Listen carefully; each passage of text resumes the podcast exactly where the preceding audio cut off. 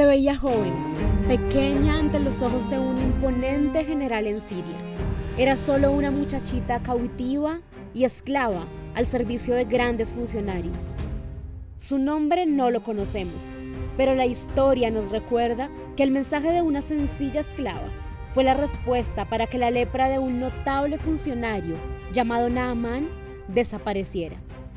Ella solo tuvo que decir algo como, mi amo debería ir a ver al profeta que hay en Samaria.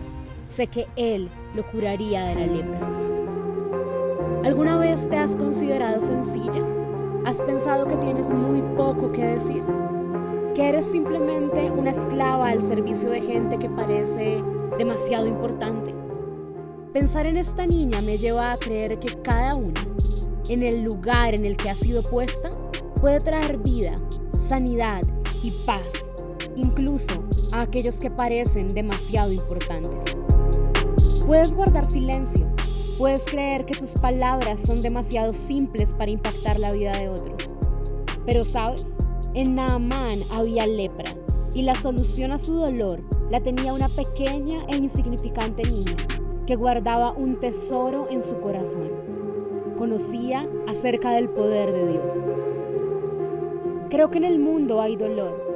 Muchos de los que están a tu alrededor necesitan de un Dios que haga milagros, de un Dios que les pueda sanar el alma, de un Dios que les regrese la vida.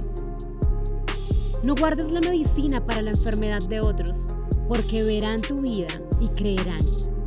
Así que sé ejemplo Puedes obedecer las órdenes de una autoridad, pero también puedes cambiar la forma y decidir servir a esa autoridad.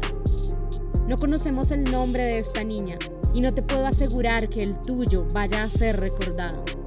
Pero en la historia eterna, por siempre será mencionado el relato de aquellos que rescatan a otros de la muerte y anuncian las buenas noticias de salvación. Historias para mujeres mensajeras.